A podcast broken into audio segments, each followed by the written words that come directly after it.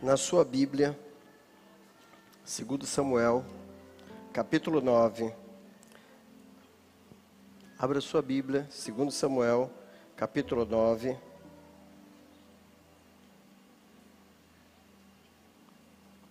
A partir do versículo 1.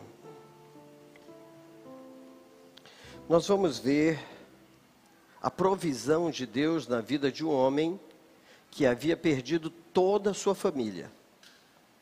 Ele vivia no palácio, com seu avô, que era o rei, com seu pai, príncipe, e ele, agora chamado de Mefibosete, Mefibosete, ele agora vivia numa terra chamada de Lodebar, ou terra do esquecimento. Meu Deus, será que alguém tem chance morando em Lodebar e ter sucesso? Eu eu tenho falado muito sobre como você pode vencer se você não é favorito a vencer. Como você pode chegar ao pódio se você na fila é o último? Último lugar como pode chegar? Se alguém dissesse que Mefibosete algum dia teria alguma chance de voltar a viver no palácio, ninguém acreditaria. Mas olha o que a Bíblia diz, está escrito no segundo livro de Samuel, capítulo 9, a partir do versículo 1. Diz assim: E disse Davi, Davi era o rei de Israel, e disse Davi: ainda há ainda alguém que ficasse da casa de Saul para que eu lhe faça bem por amor de Jonatas? Foi a pergunta do rei. Será que ainda sobrou alguém? Porque na guerra eliminaram toda a descendência do rei Saul. Foi o primeiro rei de Israel. Então, foi uma mortandade geral. E todos os filhos de Saul os filhos e netos todos morreram, inclusive Saul. Mas esse menininho, ele era bebê, ele foi tirado às pressas. Conta a história que a mulher que saiu com ele caiu e ele quebrou as pernas e não tinha um, um centro de ortopedia que pudesse favorecê-lo e ele ficou com as perninhas encolhidas. E ele se tornou uma pessoa como é que chama? Não é, não é aleijado, tem outro nome, é um deficiente físico. Se tornou um deficiente. Ok. E Davi agora pergunta: será que ainda há alguém que ficou da casa, ou pudesse ficar da casa é, de Saul para que eu lhe faça bem, por amor de Jonatas? Davi e Jonatas eram contemporâneos e eram muito amigos. Eram muito amigos. Então, eles fizeram até uma aliança, um juramento um para o outro. Ó, se eu morrer primeiro, tu cuida do meu povo. E se tu morrer primeiro do que eu, eu cuido do teu povo. Então, eles fizeram esse juramento. Anos depois, os anos se passaram. E agora Davi, um belo de um dia, dá aquele estalo, ele lembra e diz: será que ficou alguém? Por um acaso escapou alguém da espada no dia da guerra, no dia da peleja, que eu pudesse honrar? E daí, olha a resposta. E havia um servo na casa de Saul, cujo nome era Ziba. E o chamaram que viesse a Davi. E disse o rei: És tu Ziba? E ele disse: Servo teu. E disse o rei: Não há ainda algum da casa de Saul para que eu use com ele de beneficência de Deus? Então disse Ziba ao rei: Ainda há um filho de Jonatas, aleijado de ambos os pés. E disse-lhe o rei: Onde está? E disse Ziba ao rei: Eis que está em casa de Marqui, Maquir, filho de Aimael, em Lodebar. Era a cidade ou povoado.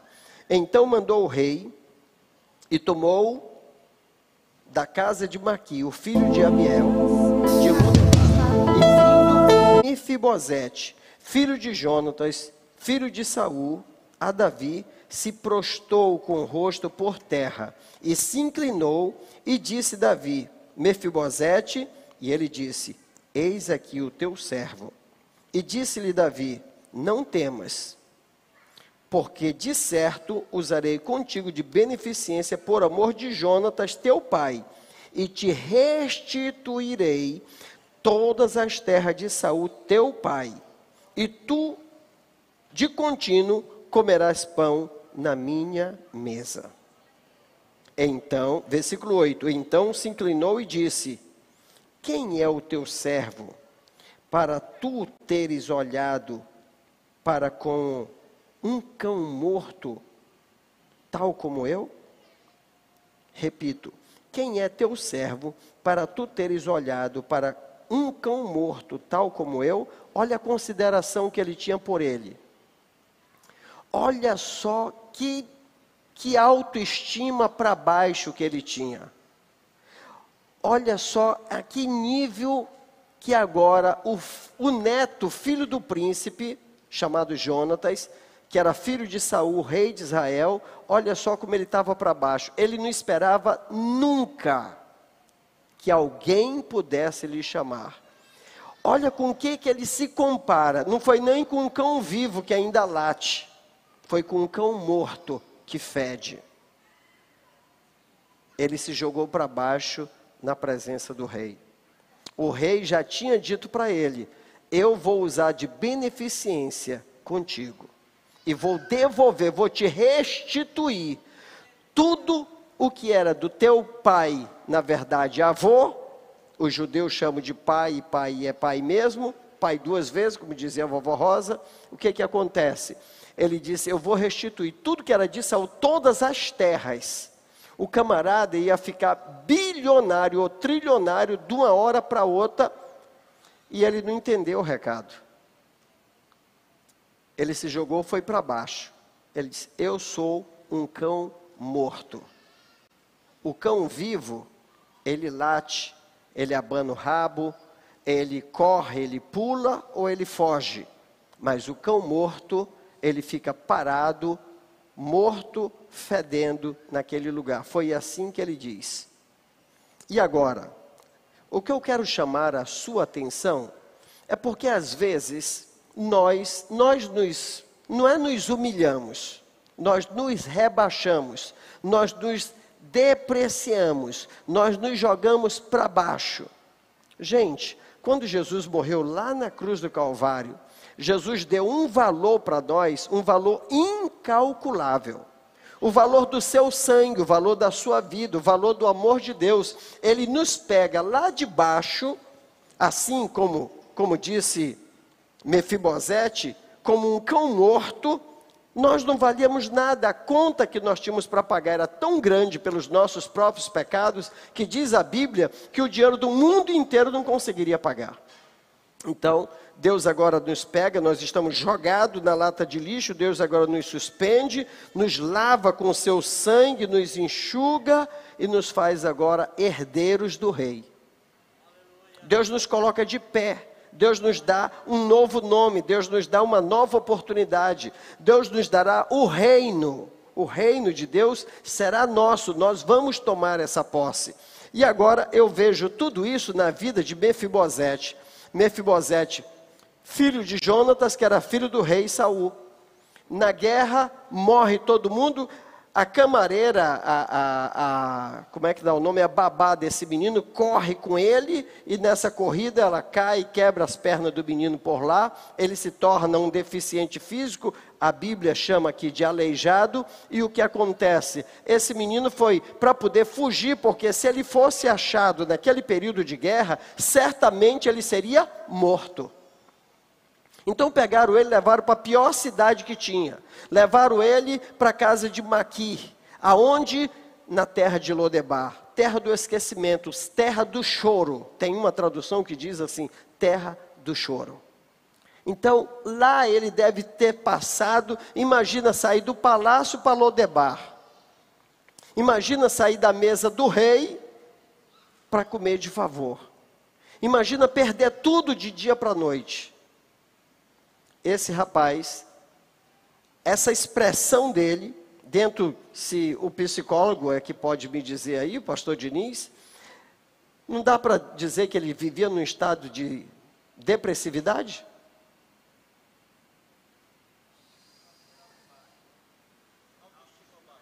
Autoestima baixa. O que é, que é autoestima baixa? É o cara ser depressivo. Ele disse, rapaz, eu não consigo, todo mundo é melhor do que eu. O camarada se olha, é, tem, tem, um, tem um, um outro nome que a gente dá. Ele vive se depreciando e vive o estado de mediocridade. É, é, é, a melhor palavra que vai caber aqui. Ele vive um estado de mediocridade. Ele vê que todo mundo é melhor do que ele. Ele é o pior de todo mundo. E aqui ele deixa isso muito claro quando ele diz, quando ele diz que ele era pior do que um cão morto. Eu quero dizer para você que já não vê perspectiva ou acha muito distante a possibilidade de você galgar algumas posições ou de adquirir recursos para que você possa viver uma vida estável, uma vida estabilizada, uma vida confortável, uma vida que você possa se regozijar e viver uma vida tranquila e saudável. Porque o mundo está tão difícil, as coisas hoje, de primeiro, eu, quando fui convidado, eu fui convidado para ser funcionário público federal. A minha tia Jandira ligou e disse: Ó, oh, o irmão levantou a mão ali. Então, a minha tia Jandira ligou e disse: Meu filho, está tendo uma vaga aqui na agricultura. Você quer ser funcionário federal? Eu quero. E fui lá. Ainda foi me dada a oportunidade para eu escolher: motorista ou policial civil? Motorista. Me quebrei, né? policial civil hoje está muito bem. Mas na época, motorista era o top. E eu queria era dirigir. 18 anos de idade, eu queria ser motorista. Daí me deram um jipe e eu fui me estragar nas estradas do estado de Roraima. É, atolava um dia, saía na outra semana, era uma luta. Hoje está difícil, concurso público, você tem que fazer cursinho, você tem que estudar, você tem que fazer tanta coisa e ficar na fila de espera para poder ser chamado talvez você não esteja vendo com bons olhos o seu próprio futuro. Nós estamos no primeiro culto do ano. E hoje, esse culto de hoje, eu quero te convidar a enxergar dias melhores. Eu quero te convidar para você começar a pensar que, na verdade, você não é o favorito. Na verdade, é, você não tem um apadrinhamento com alguém que possa te colocar lá. Mas você tem um Deus. Você tem um Deus. Um Deus zeloso, um Deus amoroso, um Deus que se você se colocar debaixo das suas asas, certamente você vai estar seguro. Se você disser para Deus, Deus, eu te aceito como meu Salvador, o teu filho Jesus é o meu Salvador e eu quero viver na tua dependência. A Bíblia diz: entrega o teu caminho ao Senhor, confia nele, no Senhor e ele, o Senhor, tudo fará. Ó, ano de 2020 foi um ano muito conturbado, muito difícil, foi um ano que milhares de pessoas em todo o Brasil, em, em todo o mundo, morreram. Aqui em Boa Vista foram quantas pessoas que vieram a falecer por conta dessa, dessa pandemia? Eu já não lembro dos números, mas muitas pessoas morreram. Então, a gente fica assim com aquele sentimento terrível. Ok, mas o, o ano, eu anunciei aqui, de 31 para 1 aos dois minutos de 2021, eu anunciei, eu quero anunciar a morte do ano de 2020, morreu de Covid. Ele também morreu. Acabou. Quem é que está vivo? Eu e você. Nós estamos vivos. Nós estamos vivos porque o ano morreu de Covid, ele matou um monte de gente de Covid, mas ele também morreu de Covid. Pastor, quem foi que, que atestou? Fui eu. É. Foi eu que atestei que ele morreu. Eu, se eu estou vivo e ele morrer, ele não pode mais dizer nada. Quem morre não fala. Mas eu que estou vivo posso dizer, ele morreu de Covid. Ele também foi sepultado e acabou. Nunca mais nós teremos um ano igual aquele. Esse ano de 2021 é o ano da restituição de Deus. É o ano da vitória. É o ano de você se alegrar. Você chorou em 2020. Você gemeu em 2020. Você derramou tantas lágrimas. Você teve sentimentos terríveis no seu coração. Você teve até medo de morrer também. Mas isso tudo passou e já foi sepultado com 2020. Nós estamos em 2021. O 2020, quando deu 31, meia-noite ele acabou. Nós estamos de pé, vivo, louvando e glorificando o nome do Senhor. Então se anime. Não é para você descruzar o braço porque eu vou falar, mas tem gente que está assim ainda assustado. Ai meu Deus, eu escapei, mas será que eu escapo agora? Vai escapar sim. Já já dá 31 de dezembro de novo, nós vamos estar no outro culto aqui, pulando, glorificando ao Senhor e fazendo a conta. Nós vamos fazer a conta. Olha, eu tinha tanto, agora eu tenho um tanto, comprei isso, fiz aquilo outro, casei, noivei, namorei, tenho filhos, tenho um carro, estou servindo a Deus, estou esperando o arrebatamento daí. É isso que nós vamos contar. Se anime, por favor. A palavra de Deus diz: No mundo tereis aflições, mas ele não parou aí, ele disse assim: Mas tem de bom ânimo. Se ele dissesse assim: No mundo tereis aflições, ah, compra um lençol, que é para você enxugar suas lágrimas, aí era triste para a gente. Mas ele não mandou comprar lençol. Ele mandou olhar para o outro e dizer: Tem bom ânimo se alegre, sorria. Aqui, ó, quem era para viver chorando. A esposa teve três cânceres. Três. Três câncer. Falei certinho? Certinho. A esposa dele teve três cânceres. Ele nunca perdeu um culto. De primeiro cantava aqui. De convidei e botei os microfones ali. Todo culto ele estava aqui. Chegava primeiro na igreja. E a esposa dele está viva. Que mulher dura! É só Jesus. É só Jesus, meu irmão. Pode aplaudir. Uh! Ele está aí cantando. Todo culto ele canta, ele adora. Se fosse outro, estava se derramando. Calma, tem calma. Você está vivo. Nós estamos vivos. Somente os vivos comem, somente os vivos dormem, somente os vivos andam, somente os vivos glorificam o Senhor. Eu quero te convidar para que no ano de 2020 você possa fazer um projeto de vida. Até aqui você viveu sem projetar a sua vida. Eu sempre digo que eu gosto de projetar. E eu pego e eu escrevo. Ó, oh, esse ano eu vou fazer isso, isso, isso, isso, isso. Eu posso até não fazer, mas é dever meu projetar o que eu vou fazer. Porque senão eu vou ficar como um barco à deriva. Eu não sei, eu ganho X e vou fazer o que com isso? Ah, pastor, não dá nem para projetar. Dá para projetar. Faça um planejamento da sua vida. Até no primeiro trimestre você vai fazer o que da sua vida? Ah, pastor, não pensei. Pois começa a pensar, eu estou só te ajudando. O segundo trimestre, o que, que você vai fazer? Já deu no meio do ano. Já está embiocando para terminar o ano agora. Passou de julho para frente, amigo. Te esperta que o ano já está em, em reta final. Daqui o um pedaço, ai, Jesus, é o último trimestre. Você perdeu o tempo, você tem que começar o ano com um projeto de vida. Você tem que saber o que, é que você vai fazer. Pastor, é que eu ganho só um salário mínimo. Pois aí é que tem que projetar mesmo. Porque se ganha mais, se der alguma zebra, tu te escapa. Agora, se tu ganha menos, se der uma zebra, está fadado ao fracasso. A cara de assustado. Eu, eu acho legal essa carinha de assustado que vocês ficam. Mas isso é verdade. Nós queremos viver a vida, nós queremos viver melhor a vida. E nós não projetamos ela. Você tem que ter sonhos melhores. Ah, pastor, mas eu ganho tão pouco que não dá nem para sonhar. Vai piorar então. Se tu começar a sonhar com um salário mínimo e disser, ó, com o salário mínimo eu posso comprar o que com o salário mínimo? Bom, eu posso comprar isso, eu posso comprar isso para vender isso, fazer aquilo e tal. Eu não sei se eu contei para vocês agora, final de ano, eu chego lá no Tepequém, cheguei lá no Tepequém fui no restaurante, é, tem galinha caipira? Não, não tem, está faltando galinha. Eu voltei para casa. Peguei 30 galinhas no quintal e voltei para o Tepequém. E vendi cada galinha 50 reais cada um. As pessoas nem acreditaram. Pastor Isamal, o senhor vendendo galinha de outro, está em falta. Eu projetei minha vida. Eu sei o que eu quero, eu sei onde eu quero chegar.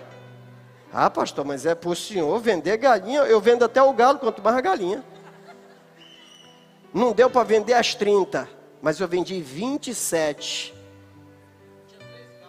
Tinha três galos. Voltou só os três galos, né? Voltaram somente os três galos. Ó, oh, meus dois auxiliares fortes aí. Gente, você não me conhece. Pensa nesse um metro e meio. Na hora que eu cheguei, que eu vi a oportunidade, eu digo, é minha vez de vender as galinhas. Oxe, elas estão só comendo milho lá em casa. Quando eu cheguei em casa, já cheguei com a grana na mão. Pá. Não sei quanto tempo atrás, a irmã Nazaré chegou um senhor lá e disse, eu, eu quero 90 galinhas. Ela nem esperou chegar para perguntar se era para vender. Claro, galinha a gente come uma ou duas, 90 ninguém come, tem que vender. Agora tu vai ficar só dando milho para galinha? Não. Eu estou só dando uma dica para você. Não fique esperando Bolsa Família, não. Não fique esperando a bolsa disso, bolsa daquilo. Produza. Deus quer te dar o ano de 2021 para você viver inteiro, prosperando com aquilo que tu tem. Se você abrir a sua Bíblia, e mudamos aqui, já já eu volto aqui para Lodebar. É, Joel. Joel, Joel, Joel. Acha aí, pastor Isaac, para mim, Joel capítulo 10. Joel capítulo 10. Acha aí para mim. É, é, Joel, Joel capítulo 3, não é 10. 3,10, isso. Achei. Opa, muito obrigado. Leia, leia na sua tradução. Vamos ver o que está escrito aí.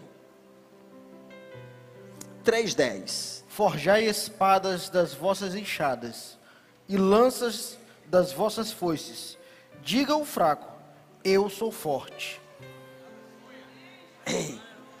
Olha só, olha só. Esse povo aqui que Deus mandou Joel, o profeta, profetizar para eles, eles viviam na ataque, eles eram agricultores e viviam trabalhando forçado, porque tinha alguém o tempo todo, se eles parassem de trabalhar, peia neles. Olha, olha o que Deus mandou dizer: forjai espada das vossas enxadas. Forjar é fazer, transformem essa ferramenta em outra coisa. Forjai a espada das vossas enxadas e lanças das vossas foices. E lanças das vossas foices. Diga o fraco: Eu sou forte. Não, mas não foi assim não. Não foi com essa fraqueza toda. Foi não? Não. Diga o fraco: Eu sou forte. Ah, agora é macho. Agora. Diga o fraco: Eu sou forte. Deus está dizendo para você: você tem tudo. Você tem enxada, faz espada. Você tem foice, faz lança. Isso quer dizer, dê nova utilidade o que você tem. Dê uma nova utilidade. Você tem uma enxada, serve para quê? Não sei. Não dá para fazer um negócio com essa enxada? Vamos transformar isso, vamos dar utilidade. Muito obrigado, pastor Isaac. Vamos dar utilidade para essa enxada. A foice, eu não estou mais na juquira. Eu não estou mais na juquira. A foice está lá pendurada. Para quê? Vamos transformar isso em outra coisa. Eu estou entendendo o teu silêncio. Já pensou naquela máquina velha que não serve para nada? Está só lá no canto. Pensou naquela moto? Pensou naquele carro? Ah, que esse carrinho foi do papai, que foi do vovô, que foi do bisavô, que foi. Para quê? Vixe. Meu pai já sorriu aqui, né? Escuta, a palavra de Deus é tão clara. Lá em Lodebar, terra do esquecimento, terra do choro, terra da lágrima, terra das dores, tinha um filho de um príncipe, neto de um rei, que ele achou que no dia que o rei mandasse chamar era o dia de ele morrer. Pensa que ele foi alegre, ele deve ter ido se tremendo, disse: Me descobriram e o rei agora vai acabar com a raça do meu pai. Está faltando só eu morrer. Hoje é o dia de eu morrer. Por isso que ele disse: Tu me chamou, eu sou um cão morto. E Davi disse: Não. Tu é filho do meu amigo Saul. Do Jonatas. Tu é filho de Jonatas, filho de Saul. eu vou devolver, eu vou restituir para você. Tudo que você perdeu, tudo que teu pai, teu avô deixou, agora vai passar a ser teu. Presta atenção no texto. Presta atenção no texto. Versículo 4. E disse Ziba, versículo 4 diz, 2 Samuel, capítulo 9. E disse-lhe o rei: Onde está? Disse-lhe Ziba ao rei: Eis que está em casa de Maquir, filho de Aimael, em Lodebar. Então mandou o rei e tomou a casa de Maquir, tomou da casa de Maquir, filho de Aimael, de Lodebar, vindo Mefibosete, filho de Jonas, versículo 6, filho de Jonas, filho de Saul, a Davi, se prostrou com o rosto por terra e se inclinou, e disse Davi a Mefibosete, e ele disse: Eis aqui o teu servo. E disse Davi: Não temas. Davi percebeu na cara do camarada que ele estava apavorado, porque ele pensou que ia morrer. Não temas, porque de certo usarei contigo de beneficência por amor de Jonatas, teu pai. Vírgula, e te restituirei todas as terras de Saul, teu pai. E tu de contínuo comerás pão na minha casa. Ou em outras palavras, a partir de hoje, tu vai viver comigo no palácio. Você acredita que Deus pode fazer isso com você também? Você acredita que Deus pode trazer de volta aquilo que você perdeu algum tempo para trás? Que talvez você nem saiba que tem uma herança que teu pai, teu avô, sei lá quem deixou, e alguém vai bater na tua porta, não vai ser o oficial de justiça para dar voz de prisão, não, vai ser o oficial de justiça para te entregar a herança. Você reconhece isso aqui? Pois não, pastor Isaac? O Zezinho, muito obrigado. O pastor Isaac está lembrando de um irmão por nome de José, a gente chamava de Zezinho. Vivia nas igrejas conosco. E um belo de um dia, descobriram ele hoje pela internet e vieram bater em Boa Vista. O camarada era rico e não sabia. A família veio buscá-lo aqui, numa fotografia, foi na construção da nossa igreja lá no Bonfim. Ele sempre era voluntário nas construções, sempre na obra de Deus. Dizimista, ofertante, de tudo que ele ganhava, estava lá. E eu tiro uma foto com ele aqui assim, lá no Bonfim. E foi essa foto, alguém colocou na internet e lá acharam o Zezinho levaram o Zezinho daqui de avião. Meteram uma beca no Zezinho, o Zezinho hoje é o Zezão, cheio da grana, né? abençoado. Você acredita que Deus pode fazer isso contigo? Você acredita que Deus pode mudar o quadro e restituir para ti, eh, quem sabe, alguma indenização, um, um crédito? Um dia desse, eu e minha esposa fomos surpreendidos a Honda, onde nós tínhamos um consórcio, eu larguei de mão de pagar, larguei para lá, e eu agora precisando de um dinheiro, ligaram para minha esposa, era do nome dela. Ligaram para ela e disseram: aqui é da, do consórcio Honda, é para a senhora dar o número da conta que nós temos um dinheiro para depositar na sua conta. A Nazaré já assustada com tanta enrolação, tanto golpe que dão por aí, esse meu filho, eu digo, essa daí não é enrolação. Pode dar o número da conta. Dou o número da conta, eu digo, e não se preocupe. Não se preocupe com a bebê não, viu? Pode, pode deixar a bebê também, fica tranquilo. Resultado. Depositou o dinheiro, era exatamente a quantia que nós estávamos precisando naquele dia. Foi depositado o dinheiro da minha conta. Gente, Deus tem algumas coisas Deus tem algumas surpresas que Ele pode fazer com você hoje, amanhã, depois da manhã. O ano de 2021 é o ano. É, cadê aquele tema que nós colocamos aí do culto de doutrina, de segunda-feira? Coloca aí, por favor. Então, nós colocamos um tema no culto de doutrina, é o ano da colheita. É o ano da colheita. O ano de 2020 foi um ano difícil, mas nós semeamos, mesmo com dificuldade, nós semeamos. Então, o ano de 2021 é o ano da colheita. Vamos lá, vai já aparecer aí. Então, aqui, Davi agora, olha só. Ela está muito contente aí, né? É a nova diaconisa da casa do Senhor aí. Então vamos lá. Versículo 7, não temas, porque de certo usarei contigo de beneficência por amor de Jonathan, teu pai, e te restituirei todas as terras de Saul, teu pai, e tu de contínuo comerás pão à minha mesa. Então se inclinou e disse: Quem é teu servo para tu teres olhado para um cão morto como tal como eu? Então chamou Davi a Ziba, o moço de Saul, e disse: tudo o que pertence a Saul e toda a sua casa tenho dado ao filho do teu senhor. Trabalhar, trabalhais, pois, a terra, tu e teus filhos e teus servos, recolherás os frutos para que o teu filho, filho de teu senhor, tenha pão que coma. Mefibosete, filho do teu senhor, de contínuo comerá pão na minha mesa e tinha Ziba quinze filhos e vinte servos. E disse Ziba ao rei: Conforme tudo quanto meu senhor, o rei, manda a seu servo, assim fará teu servo. Porém, Mefibosete comerá a minha mesa, como um dos filhos do rei. Tinha Mefibosete um filho pequeno, cujo nome era Mica, e todos quantos moravam em casa de Ziba eram os servos de Mefibosete. Morava, pois, Mefibosete em Jerusalém, porquanto de contínuo a mesa do rei. Era coxo de ambos os pés. Aqui termina a história de Mefibosete. Escuta.